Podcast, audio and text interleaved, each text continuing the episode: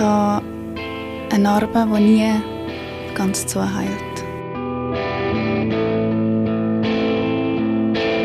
Das ist das, was mich am, am meisten beschäftigt hat, dass ich nicht in der Lage war, mich zu wehren.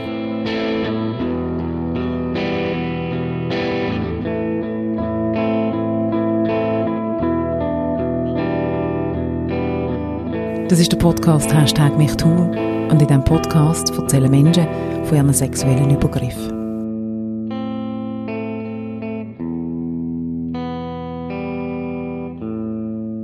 Ich bin Nina und ich bin 22. Nina, wir sind auf der Hashtag MichTu-Tour und du hast dich gemeldet, weil du eine Geschichte hast, die du möchtest erzählen möchtest. Möchtest du uns kurz auf eine Reise in deine Vergangenheit mitnehmen, wo das passiert ist, dass der Grund ist, dass du heute deine Geschichte möchtest erzählen äh, Ja, also die Geschichte ist eigentlich der Februar passiert. Ich bin mit meinen Kolleginnen ähm, in Zürich im Ausgang und da hat es mir aber schon relativ schnell nicht mehr gefallen, weil es nicht so meine Musik war. Dann habe ich gefunden, ja, ich gehe auf heim, habe den Schlüssel genommen von der WG und ich bin nicht so viel in Zürich, darum kenne ich mich nicht so gut aus bin dann ähm, aber irgendwie gleich noch knapp so an den Hauptbahnhof gekommen. Und habe dort schon gemerkt, ich finde nicht mehr ganz zurück in die Wege, ich muss ein bisschen schauen. Und dann bin ich nach vom Gleis rübergelaufen und habe schon von weitem so einen, einen Mann gesehen, der mit so einer Plastiktasche war, wo er Alkohol drin hatte. Und ich habe dort schon ein bisschen gedacht, oh, jetzt musst du aufpassen, der sieht irgendwie nicht so ganz ähm, sauber aus, in diesem Stil. Und habe aber zum Boden abgeschaut und der hat mich einfach direkt angeschaut und ist auf mich zugekommen und direkt gefragt, ja, kommst du mit mir trinken? Und die habe ich eigentlich gesagt, hey, nein, will ich nicht, weil irgendwie die Alarmglocke schon ein bisschen glittet. Und dann hat er immer wieder gesagt, ja, ich sei schön, ich sage herzig aus und komm doch mit. Und ich habe gesagt, nein, ich muss heim, ich suche die Wege. Und dann hat er mir gesagt, ja, ähm, wo musst du denn hin? Ich weiß schon, wo die Züge fahren. Und ich habe ihm einfach irgendwie ungefähr die Region gesagt. Ich habe ihm sicher nicht gesagt, wo genau. Und dann hat er mir gesagt, ja, der Zug fährt dort vorne, komm mit. Und ich habe gewusst, da fährt kein Zug, es fährt nur ein Tram dort hin.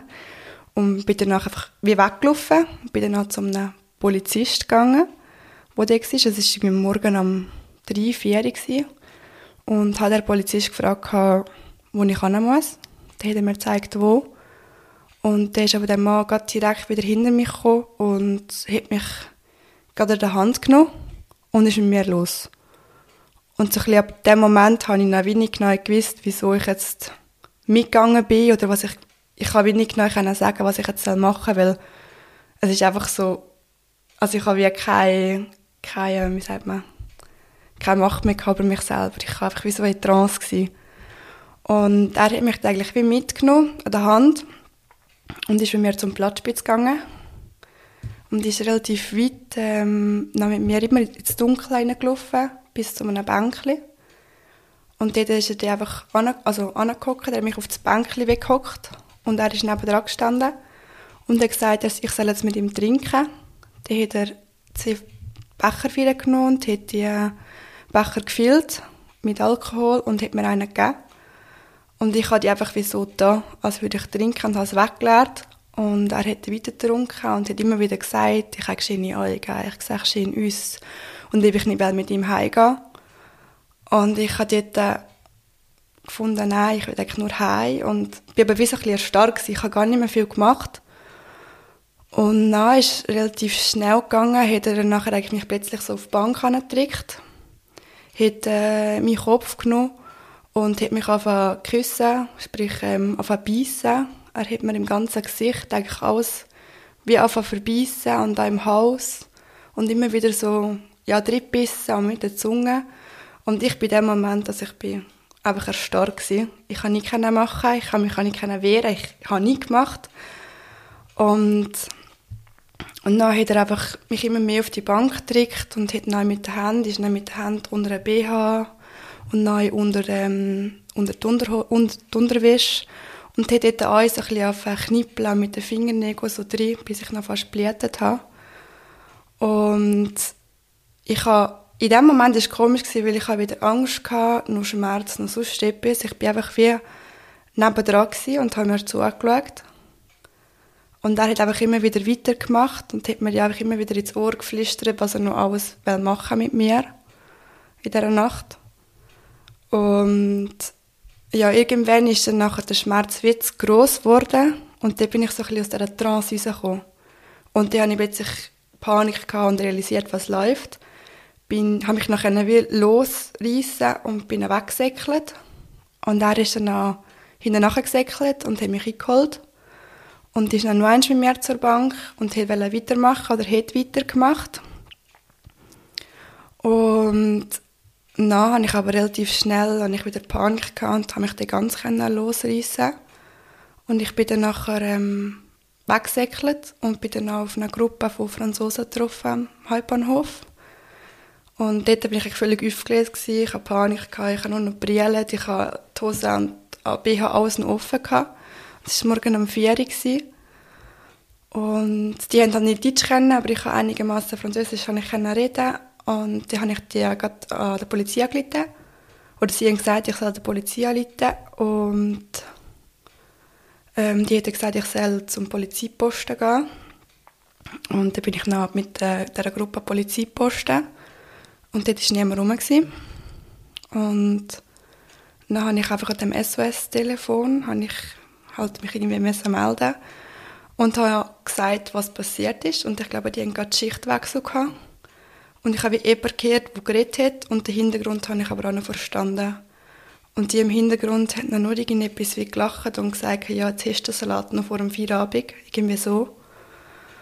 Und das habe ich halt wie so alles mitbekommen. Ich habe schon gemerkt, die sind überfordert und eigentlich hat jetzt gar keine Zeit. Und dann ist einfach, wenn zehn Minuten niemand gekommen. Und irgendwann haben sie mich dann von Polizeiposten gebracht und dort bin ich auch wieder allein im Raum gewesen. Es ist einfach niemand zu mir gekommen. Und irgendwann ist dann jemand gekommen und hat gefragt, ja, ob ich das wirklich sicher sei, dass ich das nicht wollte. Und dann habe ich gesagt, ja, habe ich schon nicht wollen. Und ja, habe ich es ihm dann klar signalisiert habe. Und ich bei dem Moment gar nicht gewusst, was sagen. Und dann haben die anderen aber französisch wie gesagt, ja, sie haben Bisswunden, sie haben Verletzungen. Und ich war in dem Moment extrem froh gewesen, dass ich die Verletzungen habe, weil es ist so wirklich zum zeigen gewesen, nein, es ist nicht ganz freiwillig gewesen. Und dann war die zweite Frage, ja, hast du Alkohol getrunken? Und wie viel?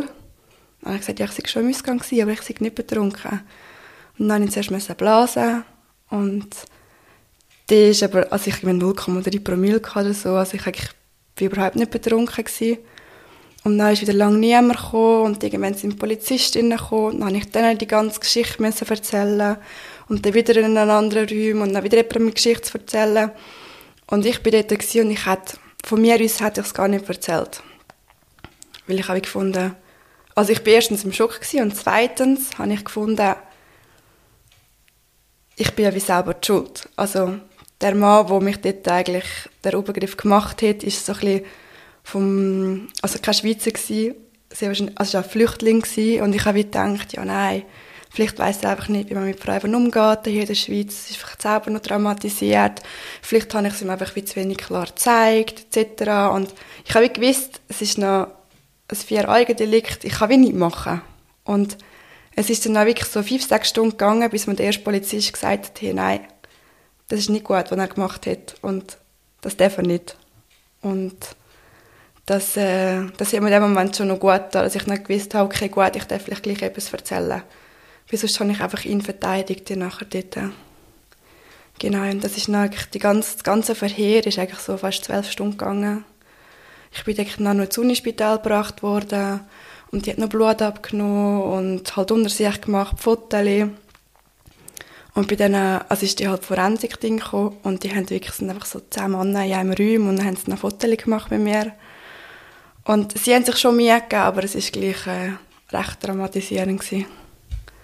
Und da bin ich auch recht nah unter Zucker, gewesen. ich habe nicht mehr gegeben, mir war schlecht. Gewesen. Und und dann hat sie wirklich aber eine Freude gehabt, die ist echt ganz, während dem ganzen Prozess immer mit mir mitgekommen und ist immer vor der Tür gewartet, von, von jedem Ding. Und das hat mir eigentlich extrem gut getan dort. Ja. Das ist eine, eine mega beeindruckende Geschichte und auch eine, die irgendwie so von, von dieser ganzen Dramatik, nicht nur vom Übergriff selber, sondern auch, was nachher passiert. Du hast gesagt, du hast am Anfang wie ähm, Schuldgefühl gehabt. Du bist nicht die Einzige, die das hat. Eigentlich alle Frauen, die wir bis jetzt, bis jetzt getroffen haben, haben die Schuldgefühl, wenn sie nicht ganz klar Nein gesagt haben. Ähm, wie wie geht es dir heute in Sachen Schuldgefühl? Also in Sachen Schuldgefühl ist schon dort in der Tat, das ist noch ganz schlimm gewesen. Da habe ich das Gefühl gehabt, ich bin allein schuld und ich kann null mit dem umgehen, wenn das Lied mitbekommen haben und an mir geschrieben haben und gesagt haben, hey, es tut mir mega leid, was passiert ist, ist dir muss es ja so schlecht gehen und so. Und da ich, das ist für mich noch viel schlimmer gewesen, weil ich gefunden habe, mir darf es gar nicht schlecht gehen, es ist ja meine Schuld. Und mittlerweile sagen halt schon immer alle, ja, es ist nicht deine Schuld, aber selber ist es schwierig zu akzeptieren. Mittlerweile kann ich es ein bisschen besser, aber es ist schon immer noch so ein bisschen da, dass ich mit Schuld bin in dem Ganzen. In dem Moment, wo, wo du den Mut hast und auch zu der Polizei gehst, in dieser Nacht noch, was hättest du in dem Moment gebraucht? Was hat dir gut, hier aufgefangen zu werden? Also sicher einfach eine Person, die für mich da gewesen wäre. Am besten vielleicht sogar jemand, der gar nicht groß eine Aufgabe hatte, außer einfach für mich da zu sein. Weil es sind insgesamt sind sicher 40 Personen immer wieder gekommen und gegangen und hin und her. Und ich bin noch im Spital gewesen, ich bin am Bahnhof gewesen, ich bin bei der Polizei gewesen, ich habe, überall haben sie mich einschaffiert und ich hatte einfach eine Person gebraucht, die bei mir wäre und mich unterstützt hat und gesagt hat, ich schaue zu dir. Und es ist gut, was du machst. Weil es ist, ich bin reingekommen und alle haben, ich habe das Gefühl ich habe mich verteidigen. Es haben auch meine Geschichte anzweifelt und ich habe das Gefühl ich habe zu wenig Beweis, dass es so war. Ich kann, ich kann nicht beweisen, dass es so war und niemand glaubt mir. Und ich bin einfach extrem froh habe ich die Körperverletzung noch gehabt, in dem Moment. Also zuzuhören, oder? Dass du sagst, ich bin mega dankbar, habe ich die Körperverletzung gehabt, ist eigentlich so eine irre Aussage. Nina, sind jetzt etwa ein halbes Jahr vergangen seit dem Vorfall. Wie, wie hast du einen Umgang gefunden mit, mit dem, mit dem seelischen Schmerz? Ich habe einfach gemerkt, dass es mir gut wenn ich darüber reden kann. Und wenn ich es ein bisschen also normalisieren ist jetzt das falsche Wort, aber wenn ich wie einfach Leute habe, die mir zuhören und dass ich das darf erzählen, wenn es das Tabu ist, das hilft mir schon recht. Und dann halt einfach die ganzen Therapien und so Sachen, das ist natürlich schon Gold wert. Wie reagieren die Leute, wenn du es ihnen erzählst? Es ist unterschiedlich. Ich sage, es hängt auch sicher davon ab, wie die Leute zu mir stehen oder was sie für Ausbildungen haben.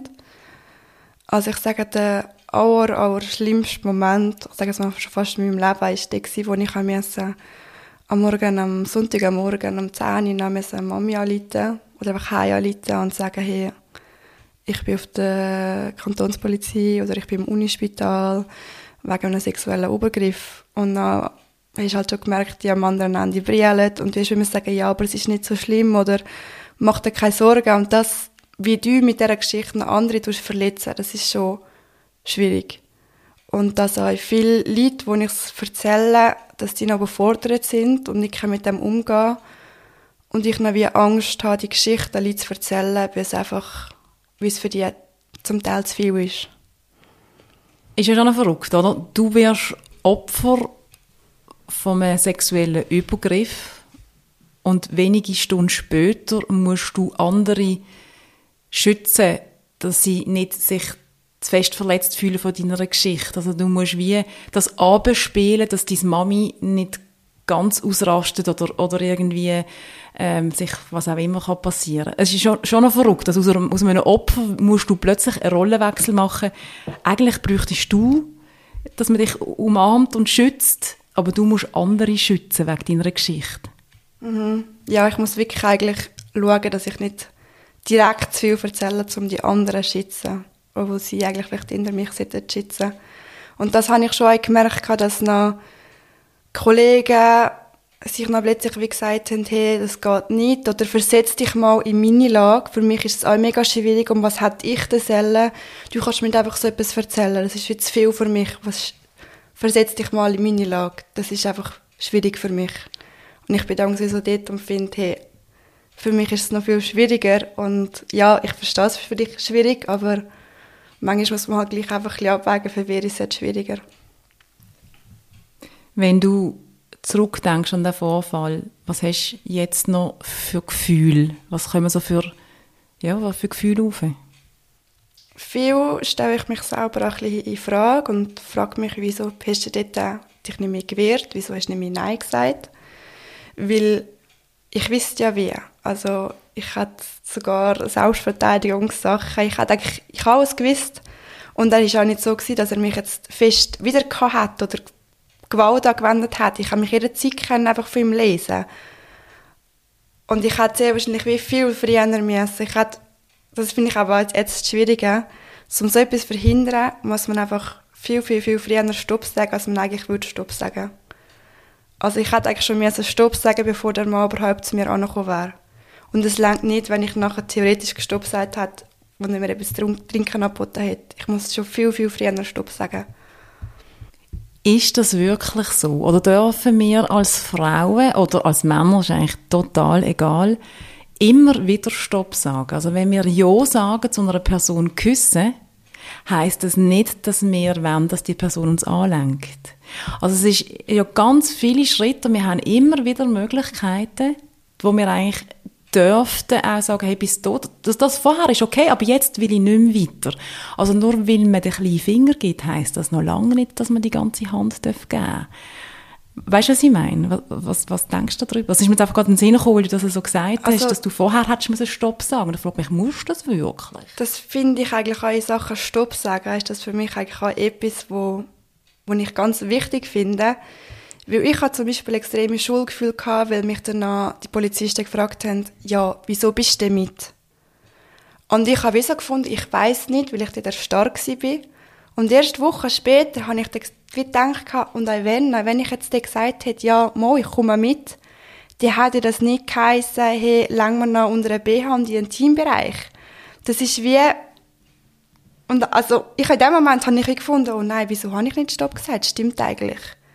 Aber ich hätte ja mit ihm mitgehen, ich hätte mit ihm trinken, ich hätte ihn sogar küssen Und das ist schwierig Und äh, sie haben ihn nachher eigentlich gefasst dieser Nacht. Und er hat dann nachher er hat noch uns gesagt. Und ich habe dann ein paar Wochen später seine Aussage lesen und er hat eigentlich alles umgedreht. Er hat gesagt, ich habe ihn mitgenommen, ich habe ihn gezwungen. Er hat immer wieder gesagt, er hat eine Freundin, ich darf das nicht. Ich bin gleich weitergegangen. Und das hat man dann schon, das hat mir schon wehgetan. Dass er noch gesagt hat, ich habe ihn missbraucht. Und dann gesagt hat, ja, ich sei beim Weglaufen, sei ich umgekehrt und darum habe ich die Bissverletzungen und die Wunden. Es ist schon klar gewesen, es, niemand hat ihm geglaubt, aber dass man nachher so dreist kann sein und die Geschichte umdrehen, das hat mich noch recht verletzt, ja. So, so wie es tönt, hast du eine Anzeige gemacht. Wie ist es weitergegangen ähm, in, dieser, in diesem Verfahren? Ähm, also der Vorteil, sage ich jetzt für mich war, es ist ja wie, ich kann gar nicht mehr machen, weil die Anzeige ist ja automatisch nach von der Polizei gemacht worden, weil es ein Sexualdelikt ist und weil sie mich dort aufgelesen haben.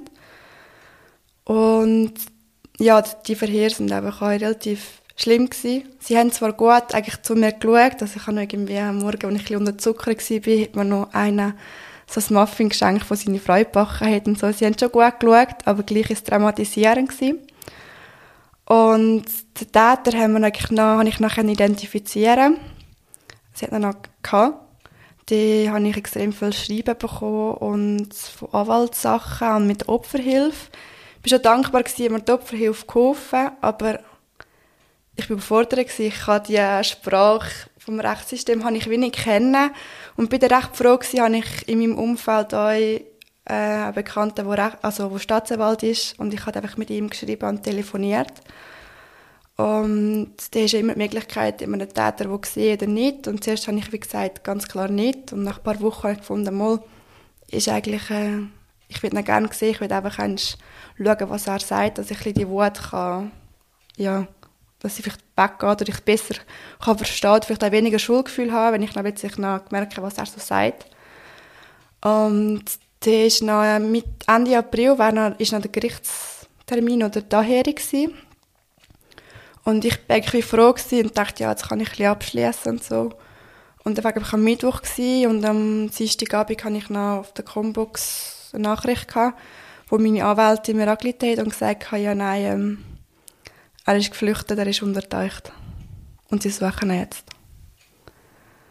Und ja, sie suchen ihn immer noch. Das bedeutet aber auch, dass es kein Urteil gibt in diesem Fall. Nein, in diesem Fall gibt es bis jetzt noch kein Urteil. Es ist noch offen. Aber die Person ist geflüchtet, sie ist untertaucht und ich kann wie nicht machen.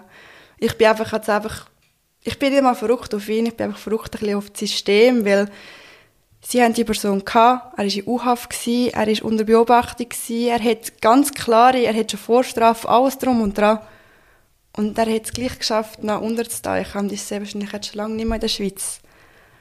Und das ist für mich wirklich ganz schwierig, noch, wenn ich weiss, er ist, er kann jetzt weitergehen, Frauen missbrauchen, weil er hat schon mehrmals Frauen missbraucht und das ist, er läuft einfach immer noch frei um. Und ich hatte davor das Gefühl, die Schweiz ist so ein Staat, wo, wo das nicht möglich ist. Und das fördert jetzt auch ein bisschen meine Angst. Wenn ich am einem Bahnhof bin, so, davor habe ich gedacht, ja nein, in der Schweiz ist es nicht so, dass einfach Straftäter frei rumlaufen.